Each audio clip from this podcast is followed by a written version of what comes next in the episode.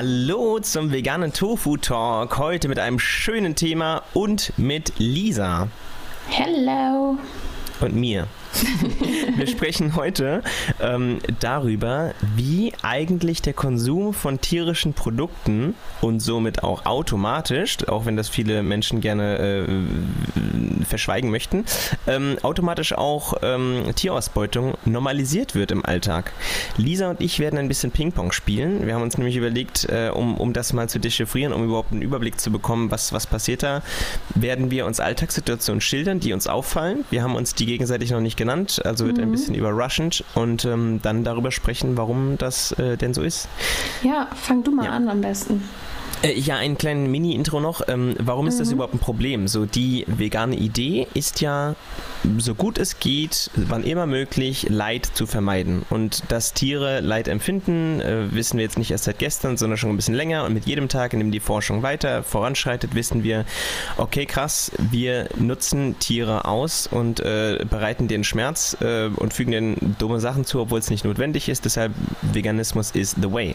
Wenn wir das nicht machen, also wenn wir ganz normal wie wir es eben, also ich merke gerade, dass ich selbst schon frame, wenn ich normal benutze. Wenn wir das nicht machen, dann normalisieren wir eben äh, diesen Zustand und äh, das ist wichtig, dass wir uns dessen bewusst sind und deshalb ist diese Podcast-Folge da, dass wir merken, okay, krass, das ist eigentlich schon ein bisschen absurd, dass das normal ist. Ein Spruch noch, den ich gelesen habe, Lisa, dann äh, können wir loslegen. Mhm. Eating animals normalizes violence. Also der Konsum von Tieren normalisiert Gewalt. Und das ist ein sehr, sehr starker und schöner Satz. Und du und ich werden jetzt ähm, im Laufe der kommenden Beispiele erklären, war, wie das passiert und warum das ein Problem ist. Ähm, Ladies first oder soll ich? Ähm, du darfst anfangen. Okay, ich beziehe mich auf eine Podcast-Folge, die wir schon äh, mal hatten. Ich werde sie verlinken. Da geht es um Literatur für Kinder. Generell ist mm. Kunst und Kultur ein Riesenfeld, aber ähm, ich würde bei Kindern einsteigen. Warum? Erstens, weil ich äh, nah dran bin am Thema. Äh, ich habe einen Boy, der, dem ich dauernd Sachen vorlese und wo ich eben darauf achte, dass Tierbenutzung nicht normalisiert wird. Und zweitens finde ich es da besonders perfide, weil Babys und Kinder beigebracht bekommen, streicheln, oh süß, schön Tierchen und auf der mhm. anderen Seite aber wir dauernd äh, äh, Wurst am Marktstand und Co. und so mhm. fort äh, äh, dort liegen haben. Und das sind de facto, das ist, da muss man ja noch nicht mal irgendwie Tierrechtler in sein, um das so zu sehen, das sind ja de facto Leichenteile. Mhm. Und ähm, das ist schon ziemlich perfide und pervers, dass wir die Bärchenwurst eben auf den Teller packen, aber gleichzeitig sagen, ähm, bitte Tiere immer, zumindest die, die wir hier im Alltag haben, also Hunde, Katzen, Meerschweinchen und Co., bitte lieb behandeln. Aber die anderen, die werden getötet. So. Und das finde ich am, mit am krassesten und im Nachgang mit dem, mit dem Horizont, den ich jetzt habe, auch am perversesten so und mhm. äh, am unfairsten für alle Beteiligten. Ja, das ich ist mein, mein erstes Beispiel. Ja, ich finde es richtig, richtig krass, ähm, weil ich an der Stelle ein ähnliches ähm, Argument auch ähm, zum Thema Kindern äh, hatte. Ich würde es einfach mal äh, loslegen und zwar der Satz äh, kam mal von meiner Oma, also ah, ich bin noch nicht in dem Alter, dass ich mir das vorstellen könnte, aber ähm, damals, als ich gerade vegan wurde, äh, hat sie mich gefragt, du, deinen Kindern zwingst du das Vegan-Sein dann aber nicht auf, ne? Das ist aber ungesund. Ja. Und äh, an diesem Satz finde ich schon wieder überraschend, dass es, also wie, wie normal es ist, in unserer Gesellschaft Tiere zu essen und ähm, wie absurd das für die Menschen, die in dieser normalen Welt leben, in Anführungsstrichen, ähm, wie absurd es für sie in ihrem Kopf wäre, wenn Leute, wenn Kinder kein Fleisch bekommen und ähm, sagen, dass wir es ihnen aufzwingen, aber vergessen, dass man dem Kind eben, wie du auch vorher schon sagst, ja diese Wurst auch aufzwingt. Natürlich schmeckt es erstmal gut, aber wenn das Kind auch erstmal versteht, was da ähm, hintersteckt, was es überhaupt ist, weil das Kind äh, versteht ja nicht, dass auf, äh, in der Packung, wo ein glückliches Schwein oben drauf ist, dann auch das Schwein in Tod drin ist. Das ist so pervers, das versteht das Kind ja gar nicht. Also genau. wir zwingen dem Kind ja als äh, Fleischesser auch auf, Fleisch zu essen. Man zwingt halt seinem Kind generell immer äh, das auf, für was man steht, jetzt ganz am Anfang vor allem. Genau. Ähm, Und wenn in den man, Alt ja. Entschuldige. Nee. Und wenn man eben deine Hippie-Ernährung neben die von Oma, neben die von Oma stellt, ähm, dann haben wir eben klar bei beiden den Zwang, es wird vorgesetzt. Plus wir haben beim Omni den Zwang, also beim Allesesser, Allesesserin, mhm. den Zwang, dass wie das, das Tier in den Tod zwingen. Und jetzt sagen Vegetarier, puh, da bin ich jetzt äh, fein raus, VegetarierInnen. Äh, nein, da wird ja leider gezwungen, dass die, dass die Mutter ihr Kalb äh, A nach kurzer Zeit oder B nach längerer Zeit aber auf jeden Fall verliert. Und mhm. Äh, das heißt, da ist noch viel mehr Zwang an anderer Stelle, an anderer, äh, bei anderen Lebewesen, als wenn wir unser friedfertiges ähm, Leben eben vor uns herleben. Ja, spannende Beobachtung, stimmt. Unbedingt. Dein nächster Punkt? Mein nächster Punkt ist ein ganz, ganz ähm, ja, klassischer. Wenn du und ich uns draußen bewegen und oder in Medien, dann werden wir mit Werbung konfrontiert. Und diese Werbung ist häufig da steht dann nicht drauf, hey, wir haben Steak im Angebot, sondern dann haben wir auch teilweise recht grafisch ein, keine Ahnung, Rumsteak oder ein Schnitzel oder sowas auf einer Verpackung oder ähm, mhm. ähm, auf einem Plakat oder bei einem in unserem Newsfeed oder so. Also ich kriege komischerweise, obwohl ich jetzt echt viele Veganer äh, Innenseiten habe in meinem in meiner Follower-Liste, äh, also nee, denen ich folge, meine ich, ähm, da, normalerweise wüs würde man, wenn man die Werbung ausspielt und sagt, ich möchte bitte Fleischfreundinnen erreichen, wüsste man, dass ich nicht dazugehöre, aber ich kriege manchmal trotzdem Steak-Werbung. Vielleicht denkt doch mhm. jemand, es wäre witzig, VeganerInnen zu taggen, keine Ahnung. ähm, und dann sehe ich eben auch äh, äh, totes Tier. So, aber eben nicht äh, leidendes äh, Tier, sondern eben schon zum Schnitzel verarbeitet. Und das ähm, ist auch der ganz normale Fleischalltag. Und das wird, und da bin ich unglaublich überzeugt von, in 200 oder 300 Jahren in Schulbüchern drinstehen, als guck mal, wie die Leute damals drauf waren. Wann war das, äh, Frau Lehrerin? Das war 2000. Ähm, 2020, was wir hier gerade sehen, die Anzeige, die ist aus dem Internet und äh, damals wurde das so in den Newsfeed ge, ge, gespült. Ja. ja. Ich liebe nee. diesen Blick in die Zukunft. Der ist so mhm, schön, richtig, weil, weil der hilft. Ja, ja Entschuldige. Du bitte. Nee, richtig lustig, weil ich habe auch ähm, ein äh, eine Situation mit Blick in die Zukunft. Und zwar folgende Situation, wenn wir grillen gehen. Äh, wenn jemand sagt, lass uns doch heute mal grillen, dann ist es von Anfang an, es sei denn, du bist in der Gruppe Veganer, äh, von Anfang an, ist klar, dass hier über äh, Tierprodukte gesprochen wird, dass hier über äh, Steak und weiß was ich, also über Tier, tote Tiere gesprochen wird, die gegrillt werden. Das ist von Anfang an normal, dass ähm, das Fleisch gegrillt wird und du musst dich als Veganer immer rechtfertigen, wieso du das nicht isst, beziehungsweise dass du überhaupt etwas anderes isst. Ähm, ja, und ich hoffe und glaube auch ganz stark, dass es so sein wird, dass es in mehreren Jahren eher andersrum sein wird, dass du dich eher rechtfertigen musst, wenn du das Tier isst. Äh, und so rum hört sich das auch für mich richtiger an. Ja. Also, ähm, dass du dich rechtfertigen musst, wieso du Gewalt ausübst und nicht, wieso du keine Gewalt ausüben möchtest. Das ja. macht doch äh, sowieso viel mehr Sinn. Und da hoffe ich ganz stark, dass sich das in der Zukunft ändern wird. Unser Mitaktivist Toni hat mal einen schönen Satz geschrieben, äh, habe ich irgendwo gesehen, da hat er gemeint, jo, das Coole ist, dass in auch, keine Ahnung wie viel Generationen das Wort vegan gar nicht mehr notwendig ist, weil das dann, wie du schon sagtest, die, die neue Normalität ist. Und alle Menschen, die es eben anders machen und sagen, äh, also mein äh, Essen muss vorher gelitten haben, sonst schmeckt es mir nicht, dass die halt sich rechtfertigen müssen. Ja. Bin sehr gespannt auf diese Zeit. Ich, ich glaube, wir werden die nicht mehr. Wobei, es wäre schon schön, wenn wir sie noch miterleben, aber. Wir können auch mal so eine Zukunftsfolge machen. Uh, so ein Wie stellen wir uns die Welt in 50 oder in 100 Jahren vor? Machen wir. Wenn, schön. wenn der Klimawandel uns noch nicht geschluckt hat. genau. Ja. Verrückt. Ähm, sehr schön. Ja, das, das äh, mag ich. Ich habe, äh, es kommt halt immer auf deine Bubble an, wie du schon sagst, was eben normal ist, weil äh, mhm. man verändert ja, wenn man sich mit Veganismus beschäftigt, auch den Blickwinkel. Als ich ähm, letztes Jahr bin ich äh, durch Kroatien gefahren ähm, in Urlaub und da habe ich zum Beispiel an den Straßenrändern äh, Restaurants gesehen, die eben draußen Spanferkel gegrillt haben. Und das waren halt ganze äh, Schweinchen. Mhm. Ich weiß nicht, ob Ferkel oder Schweine, wie auch immer man die Dinger nennt. Auf jeden Fall äh, waren die äh, halt einfach da so auf mm. dem Grill und wurden halt da so gedreht und das ist halt dort völlig normal. So. Ja. Und das, das ist halt so irre, weil wenn man weiß, was Schweine eben für intelligente Tiere sind, das würde das einen so halt traurig, triggern, wenn da ja. Hunde oder Katzen hingen. Mhm. Da können wir. Ja, voll. Mhm. Nee, das erinnert mich auch an meinen Griechenland-Urlaub, äh, wie auf der einen Seite die Lamp-Chops gegessen wurden und auf der anderen Seite einfach original ein Lammtransporter in der Sonne stand, ohne Wasser. Mhm. Und die ganzen Lämmer haben geschrien und es war klar, die kommen jetzt irgendwie bald mal zum Schlachthof. Aber mhm. irgendwie, keine Ahnung, der Typ hat wahrscheinlich Mittag gegessen, wahrscheinlich in dem Restaurant und hat dann wahrscheinlich auch noch Lamp-Chops gegessen. Mhm. Ich weiß es nicht. Ähm, ja, das war ziemlich traurig, der Anblick, wie da die Familie die Lamb-Chops isst und gegenüber, ähm, ja, mhm. die Lämpchen da können wir geschrien haben.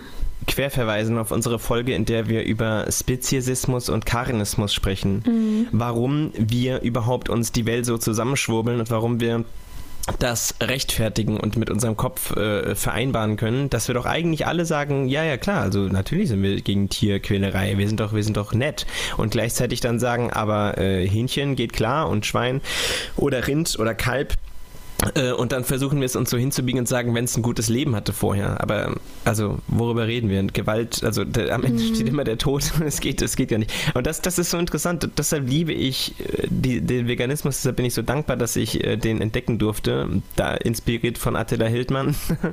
weil, ähm, weil ich da eben äh, ja jetzt einfach einen ganz anderen, schönen, ähm, friedvolleren Blickwinkel auf, auf das Leben habe. Und das heißt nicht, dass äh, man wird jetzt nicht zum, also es gibt ja, vielleicht hören uns Jungs zu, die sagen, sagen, äh, gar keinen Bock, dann werde ich jetzt irgendwie zu weich bleiben. Nee, nee, keine Angst.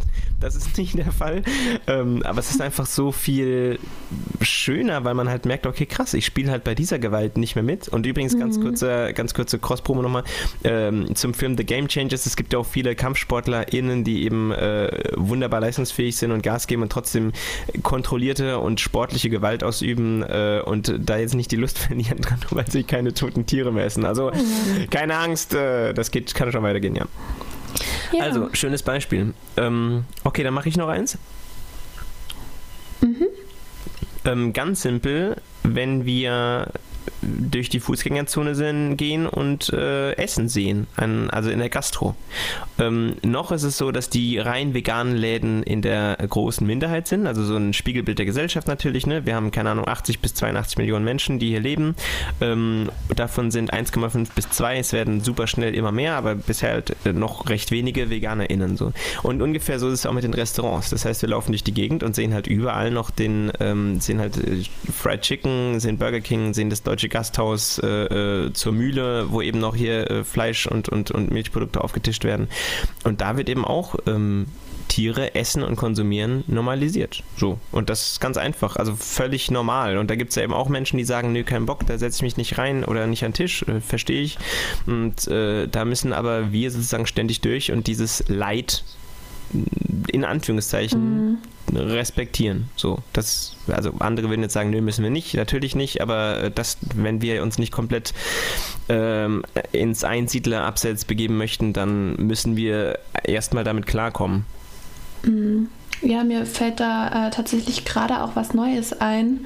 Bitte. Und ich bin übrigens mit meinem letzten Punkt durch, vielleicht habe ja, ich noch gleich einen. Nee, ich habe jetzt gerade, ist mir eingefallen, sonst hätte ich nämlich auch gar keinen mehr gehabt. Ich habe mir neulich eine neue Kamera gekauft und bin in den Laden gegangen und ähm, war auch schon kurz vorm Kaufen. Dann war ich so, ach ja, kann ich noch kurz, das ist da so ein Kameraband dabei, ist dieses Band aus Leder. Stimmt. Und dann war er schon so ein bisschen äh, verwirrt und hat mich komisch angeguckt und dachte halt direkt, ähm, und ich war so, ja, das ist ein Ausschlusskriterium für mich. Also mhm. dachte er direkt, ähm, wenn das kein Leder ist, dann kaufe ich die Kamera nicht. Und Irre, dann ne? war ich, dann war ich direkt so, nein, wenn da Leder drin ist, dann kaufe ich die Kamera nicht. Ja. Und da ist es schon wieder, also das ist jetzt vielleicht ein doofes Beispiel. Ähm, Im Schuhladen ist das wahrscheinlich ähm, dann doch präsenter. Da fragt man dann doch, ist das Leder? Und wenn das kein Leder ist, dann ist das wieder ein ähm, minderes Qualitätsmerkmal. Die Verkäufer gehen direkt davon aus, dass ähm, wenn der Kunde fragt, ist das echtes Leder, dass er das echte Leder als gut ansieht und würde niemals auf die Idee kommen, dass ähm, dann da ein Veganer steht, der sagt, nein, das möchte ich nicht. Ich möchte ja. keine Tierhaut tragen. Punkt. Das ja. ist auch schon wieder so eine, ja. Stimmt. Generell, aber das können wir noch ausweiten ähm, auf, auf andere Bereiche. Also Automobilindustrie, mhm. da war es so, dass früher die Ledersitze, der alte Porsche 911, Stimmt. Ledersitze und so, das, das war immer, also Leder als Wort, wenn man das hört, ist na, erstmal ein grandioser Euphemismus. Mhm. Also äh, äh, es beschönigt eine Sache. Es klingt wohl. Also ich gebe dir ein Beispiel, dass das alle gut verstehen. Das ist ein klassisches Speziesismusbeispiel.